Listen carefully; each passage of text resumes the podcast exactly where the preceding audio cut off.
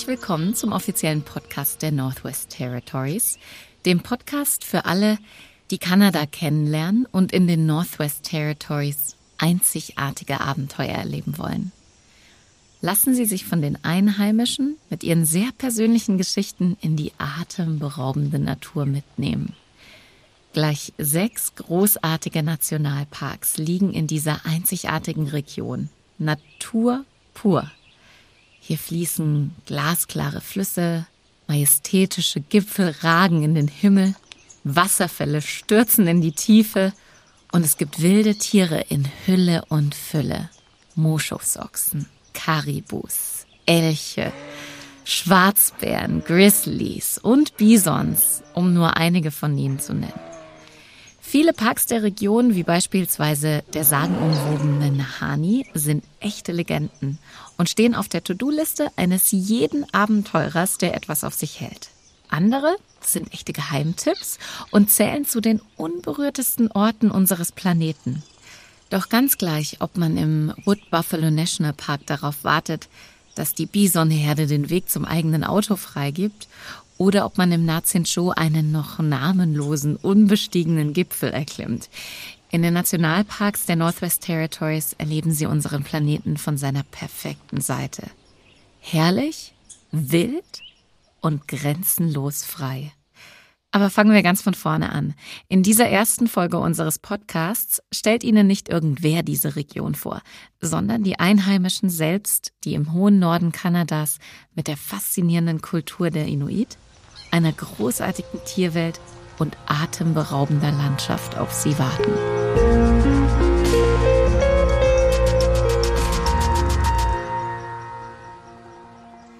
Können Sie sich vorstellen, durch ein Land zu wandern, das so groß ist wie die Schweiz, aber weder über Bahngleise, Autobahnen, Städte oder Dörfer verfügt?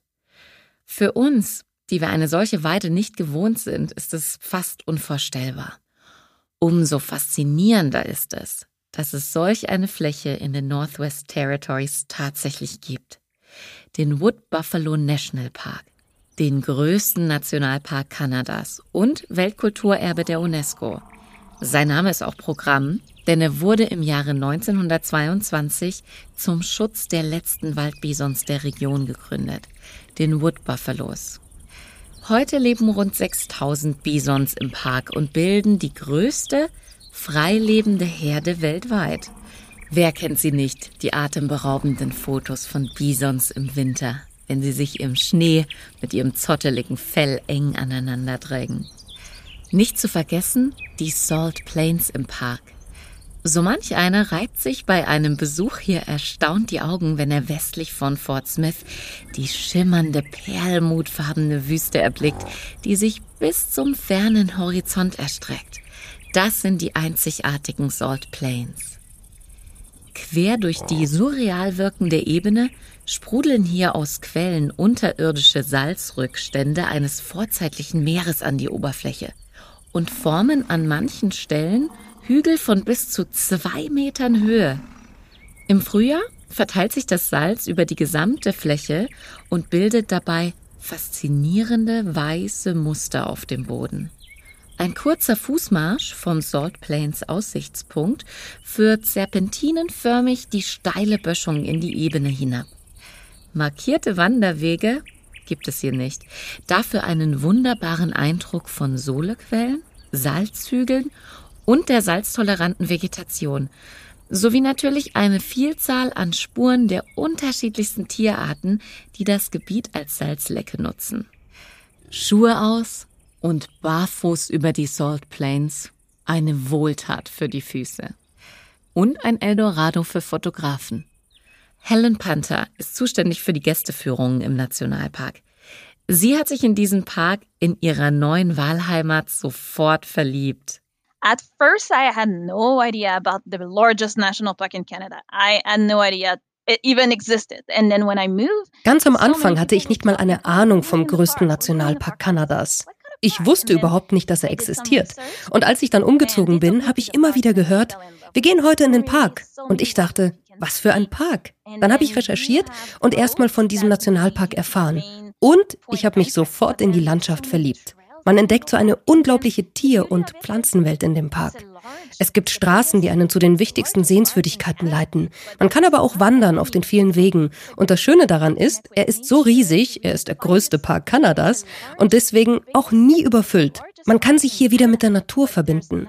Und weil es nie so viele Menschen auf einem Fleck gibt, hat man die Chance, unglaublich viele Wildtiere zu sehen. Und man kommt auch mit dem Fahrzeug ziemlich nah heran.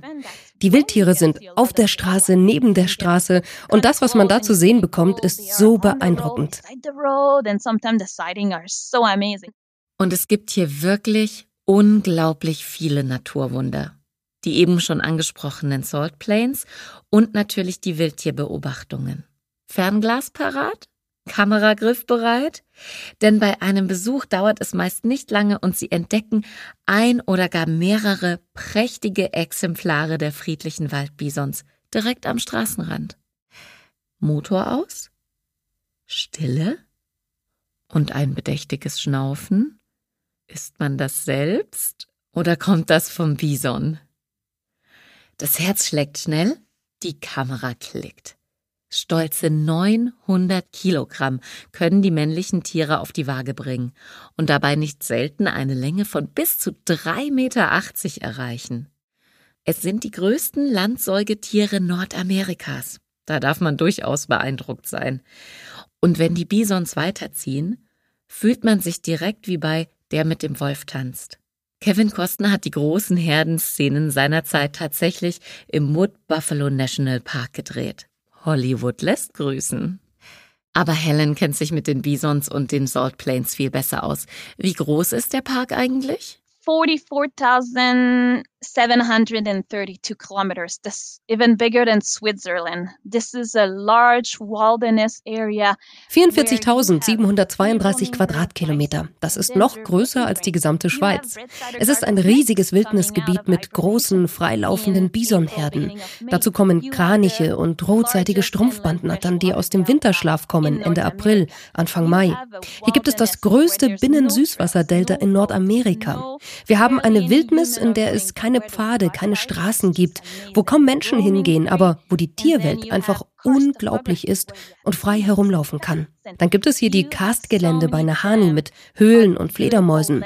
Ein Ort für alle, die Natur und geologische Attraktionen entdecken möchten, wie Findlinge und versalzene Krustenflächen, wo man seine Schuhe oder Stiefel ausziehen und barfuß im Salz spazieren gehen kann.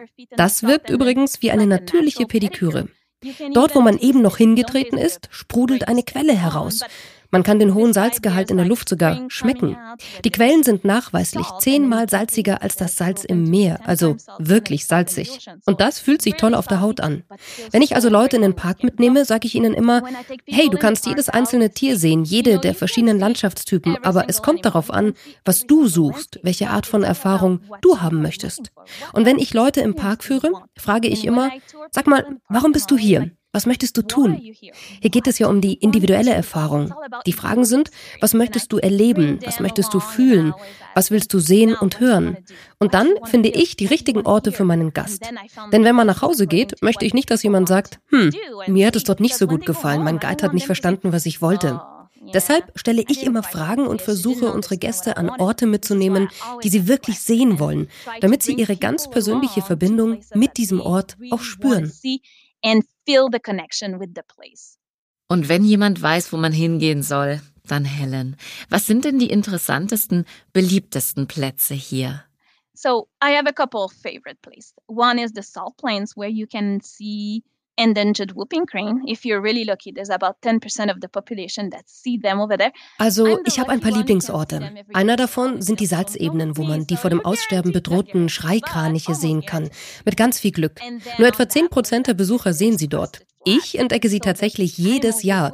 Deswegen sage ich meinen Besuchern immer, dass sie am besten mit mir mitkommen sollen. Das ist dann fast, also fast eine Garantie, dass sie auftauchen. Das Gebiet ist dort flach und verkrustet. Deswegen gehen die Tiere dorthin und lecken das Salz. Das ist ein Teil ihrer Ernährung. Also Bison, Wolf, Bär, Sandhügelkraniche, Schreikraniche. Das ist einer der besten Orte, genau diese Wildtiere zu beobachten. Mein zweiter Favorit ist südlich des Parks im Peace Athabasca Delta, dem größten Binnen-Süßwasserdelta in Nordamerika. Es gibt dort ungefähr eine Million Vögel, die während der Zugzeit ins Delta reisen. Man sieht dort alle möglichen Tiere. Bisons wandern dorthin, um zu trinken und zu grasen. Es gibt Wölfe, Enten, Biber und ihre Biberdämme. Dann gibt es das Sweetgrass-Gebiet, das mit dem Peace Athabasca Delta verbunden ist. Und das ist mein ultimativer Lieblingsplatz. Eine Wildnis, in der man im Hinterland campen kann. Dort gibt es eine Hütte, zu der zum Beispiel auch Schulgruppen im September wandern, um am Tag hunderte Bisons zu sehen, die frei herumlaufen, ganz in ihrer Nähe. Um dorthin zu gelangen, muss man ein Stück wandern, aber es lohnt sich wirklich. Wir fahren zweieinhalb Stunden, sind dann eine halbe Stunde mit dem Motorboot unterwegs und gehen dann nochmal 14 Kilometer zu Fuß. Fuß. Es ist also eine ziemliche Wanderung. Und die Leute sagen manchmal, oh, ich weiß nicht, ob ich das machen will. Aber ich sage immer, lass dir das nicht entgehen. Es ist unglaublich schön.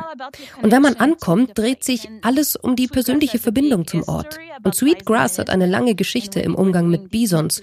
Wir führen dort zum Beispiel auch die Impfung der Bisons gegen Krankheiten direkt vor Ort durch. Es gibt dort immer noch große, zweieinhalb Meter hohe Überreste der Korallen. Und es gibt so viele spannende Geschichten. Als ich einmal dort war, traf ein Wolf auf eine Bisonherde und wir fragten uns, was wird passieren? Der Wolf jagte die Bisons und als wir nachts schlafen gingen, gab es ziemlich viel Geheul. Also ich schätze, dass der Wolf in dieser Nacht ein Festmahl hatte. Das ist eben die Natur. Hm? Der Wolf muss fressen und ein Bison ist eben seine Nahrung. Und es gibt viele Vögel dort. Wenn man die Natur liebt, möchte man am liebsten dort bleiben, alles aufnehmen. Man kann das Plätschern des Sees hören, die Vögel sehen, die Wölfe in der Nacht heulen hören, die Bisons streifen umher und manchmal kommt sogar ein Stinktier zu Besuch, ein Stachelschwein oder ein anderes kleines Tier. Ich habe das Gefühl, wenn ich dorthin gehe, dreht sich alles um die Verbindung mit dem Land und seiner Geschichte. Und wenn man die Chance hat, mit einem indigenen Ältesten unterwegs zu sein, dann ist es noch besser. Denn die haben so eine lange Geschichte mit dem Land in sich, dass sie alle spirituellen und kulturellen Verbindungen zur Natur und zur Landschaft haben.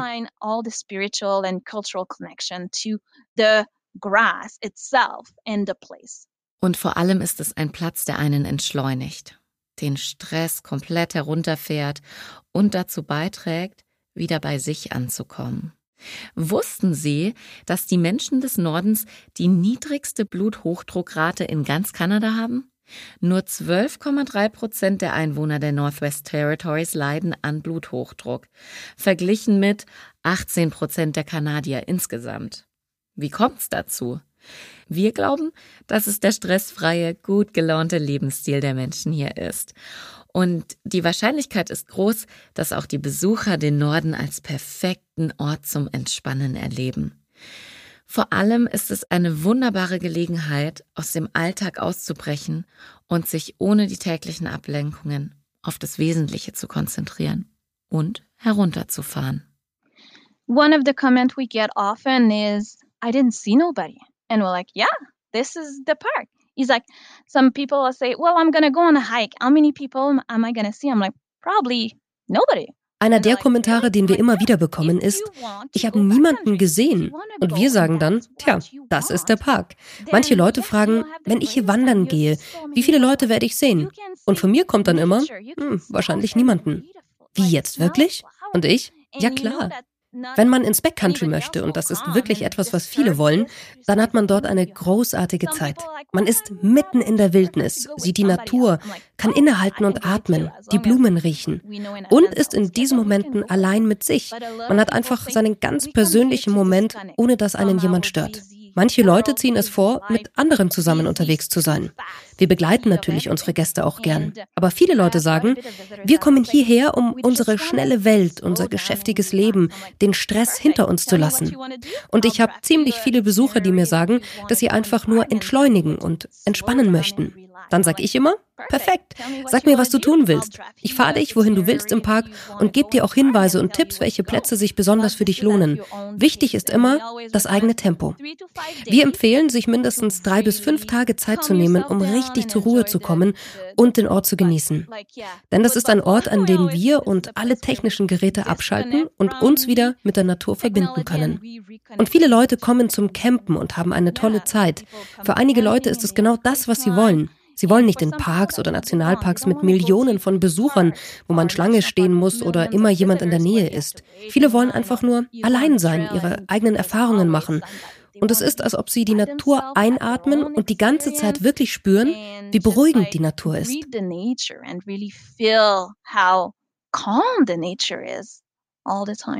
Helen, es gibt aber sicher noch ein paar mehr Geheimtipps, die du kennst, oder? Mm-hmm. That's a great question. So it depends on always what you're looking for. If you're just looking for more road trip and driving long distance,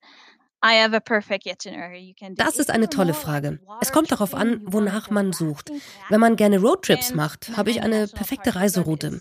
Wenn man lieber Raften oder Kajak fahren möchte, dann ist das Nahanni National Park Reserve das richtige Ziel. Dort gibt es den größten Wasserfall des Landes, die Virginia Falls. Wenn du die Portage drumherum wanderst, kannst du den South Nahanni River passieren. Und es ist wunderschön dort. So viele große Klippen, so viele Geschichten und Legenden drumherum. Man fährt nach Fort Simpson und bucht dort seine Zeit im Park. Es gibt auch Ausrüster, die einen in den Park bringen können. Und von dort aus kann man auch auf dem Fluss weiterreisen. Der South Nahanni River ist 560 Kilometer lang. Man kann an verschiedenen Orten starten und an verschiedenen Orten ankommen. Alle leidenschaftlichen Kanuten sind hier richtig. Wer mehr als einen Roadtrip sucht, der sollte uns im Wood Buffalo besuchen kommen. Dort kann man zwei, drei Tage verbringen und dann von dort aus nach Yellowknife fahren, das etwa 800 Kilometer in Richtung Norden liegt. Man kann seine Seele baumeln lassen beim Angeln, Bootfahren und Sightseeing. Es gibt fantastische Restaurants mit viel frischem Fisch. Und wenn man später im Jahr reist, kann man sogar von August bis April die Nordlichter sehen. Von Yellowknife aus kann man den Dempster Highway hinauf bis nach Taktoyaktak fahren, das sich am Polarkreis befindet. Vor drei Jahren gab es noch keine Straße dorthin. Im ersten Jahr, nachdem die Straße gebaut wurde, waren dann ziemlich viele Leute unterwegs, weil sie ihre Zehen in den arktischen Ozean stecken wollten. Dort oben geht im Sommer die Sonne nie unter und im Winter ist es dagegen monatelang dunkel. Es gibt unglaublich schöne Landschaften. Alles ist noch sehr kulturell und traditionell geprägt. Man hört die Sprache der Inuit, Inuktitut oder die Dene-Sprache. Entlang des Dempster Highways gibt es viele Wildtiere zu beobachten und Orte, die man unbedingt anschauen sollte. Wer Lust auf einen Roadtrip hat, kann sich einfach ein Auto mieten und ganz nach oben fahren und dann entweder einen Abstecher nach Alaska machen oder wieder nach BC, British Columbia, zurückfahren. Oder man fährt die gleiche Strecke zurück und entdeckt trotzdem ganz andere Sachen. Denn es gibt wahnsinnig viele Wasserfälle auf der Route von Yellowknife bis nach Whitehorse. Wenn man die Wasserfallroute fährt, kann man 10 bis 15 Wasserfälle sehen. Das ist auch eine sehr coole kleine Reise. you can hit 10 to 15 waterfall along the way. So this is a, a cool little trip as well that you can do. Warum sollte man gerade jetzt eine Reise in die Northwest Territories planen? Well, a lot of people that come to Northwest Territories is because often the North is so mystery too. A lot of people don't really know about the North and they're like, Nun ja, oh, einige Leute kommen in die Northwest Territories, weil der Norden so mysteriös ist. Andere kennen den Norden gar nicht und sagen, hm, es gibt sicher nichts zu sehen und nichts zu tun dort. Aber hier leben tolle, gastfreundliche Menschen und die Landschaft ist wunderschön. Viele Menschen kommen wegen der Kultur in den Norden, weil sie nicht in diesen überfüllten Bergparks mit Millionen von Besuchern sein wollen. Sie suchen eben ein einzigartiges Erlebnis. Dazu kommt, dass einige der Parks, die wir im Norden haben, auf der UNESCO-Liste des Weltkulturerbes stehen. Wir haben also ziemlich viele Besucher, die uns als Grund genannt haben. Und die sagen, wir möchten alle UNESCO-Welterbestätten sehen und das Nahanni National Park Reserve und der Wood Buffalo Nationalpark stehen auf dieser Liste. Wieder andere sagen, dass sie in einem Park Urlaub machen möchten, in dem niemand anderes außer ihrer Familie oder Freunde und Bekannte Urlaub machen. Also können sie dann damit prahlen und sagen, ich war dort und habe diesen wundervollen Ort entdeckt. Andere wiederum kommen, weil sie im Naticho und im Nahanni National Park dieses fantastische klare Wasser, den erstaunlichen Fluss und das Klettern hier haben. Der Nahanni National Park ist für die Besteigung der Cirque of the Unclimbables bekannt. Es gibt nur eine Handvoll von Leuten, die das erklimmen können. Da musst du schon ein Profi sein. Aber für manche Leute steht das einfach auf ihrer To-Do-Liste, ihrer Bucket-Liste, der Liste mit den letzten Dingen, die sie in ihrem Leben noch tun möchten. Und sie wollen diese Region besuchen, weil sie davon gehört oder gelesen haben. Der Norden ist wie ein Jackpot im Leben und man sagt hier einfach, wow, hier bin ich glücklich. Der Norden ist auch immer noch ein Geheimtipp. Er ist nicht so bekannt, weil die Leute die zusätzlichen 14, 15 oder 16 Stunden ab Calgary oder Vancouver nicht fahren möchten. Wenn man dann aber hier ankommt, dann will man sicher sein, dass man das einzigartige Erlebnis bekommt, für das man bezahlt hat. Ich sag immer, komm in den Norden, besuch uns und du wirst es nicht bereuen. Das ist sicher. I always say, come to the north, visit, experience it by yourself, and you won't regret it. That's for sure. Helen, jetzt hat uns das Fernweh vollends gepackt. Wie schon erwähnt, zählen sowohl der Wood Buffalo als auch der Nahani National Park zum UNESCO-Weltkulturerbe und zu den schönsten Parks Nordamerikas.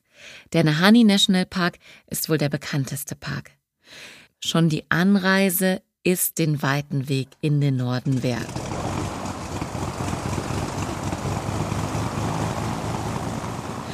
Nur per Wasserflugzeug gelangt man ab Fort Simpson in den Park. Über die majestätische Nahani Ranch und das Ram Plateau hinweg fliegen die Piloten über die atemberaubende Landschaft. Tiefe, ausgewaschene Canyons, hohe Felsplateaus, bewaldete Ebenen, türkisblaue Seen und Berge aufgereiht wie eine Schnur. Die Landschaft wechselt unglaublich schnell. Nicht selten können aus dem Flugzeug Grizzlybären, Karibus und Dallschafe beobachtet werden. Sie schweben dabei über eine der ursprünglichsten Gebiete der Welt. Hektarweise Wildnis. Fern und doch zum Greifen nah. Mit dem Wasserflugzeug gelangt man auch zu den imposanten Virginia Falls. Man spürt förmlich die Gischtwolke der Fälle. Tosende Wassermassen stürzen hier fast 100 Meter in die Tiefe. Unter ihrem Flugzeug die tobende Naturgewalt, über ihnen, bei gutem Wetter, der schönste Regenbogen, den sie je gesehen haben. Die Virginia Falls sind nicht nur doppelt so hoch wie die Niagara-Fälle, sondern auch mindestens zweimal so spektakulär. Der Blick, sowohl aus dem Flugzeug als auch von den Felsen oberhalb der Fälle, ist unbeschreiblich. Lassen Sie sich hier unbedingt absetzen. Mitarbeiter von Parks Canada sind hier stationiert und versorgen sie mit interessanten Informationen und den Legenden der Vergangenheit. Auch tiefe Schluchten prägen hier das Landschaftsbild, die sich hinter dem Ausmaß des Grand Canyons nicht verstecken müssen. Der Park ist so riesig, dass man hier fast garantiert niemand anderen trifft. Ein Eldorado für Naturliebhaber. Von Mitte Juni bis Mitte September kann man in den wilden Flussläufen des Nahani paddeln, Kajak und Kanu fahren. Von Ende August bis Anfang April lassen sich sogar fast überall in der Region die märchenhaften Polarlichter bestaunen. Zum Beispiel im Aurora Village, einem authentischen Dorf aus Tippis, das nur 30 Minuten entfernt von der Hauptstadt Yellowknife entfernt liegt. In den Northwest Territories finden Sie erstklassige Reisebedingungen für alle Abenteurer und Naturliebhaber, die gerne mal fernab der typischen Touristendestinationen unterwegs sein möchten. Und am Ende kann man sogar seinen Zeh in das Nordpolarmeer tauchen, während man auf einem Roadtrip auf dem neuen Highway zum arktischen Ozean den Stress und die Hektik des Alltags vergisst. Oder man erlebt mit den Inuit selbst, den First Nations, ihr Land so hautnah und ursprünglich, dass man die Zeit vergisst und eintaucht in eine andere Welt.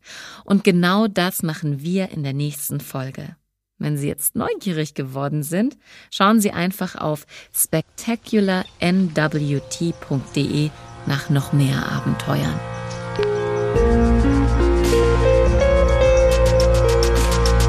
Kanadas Geheimtipps.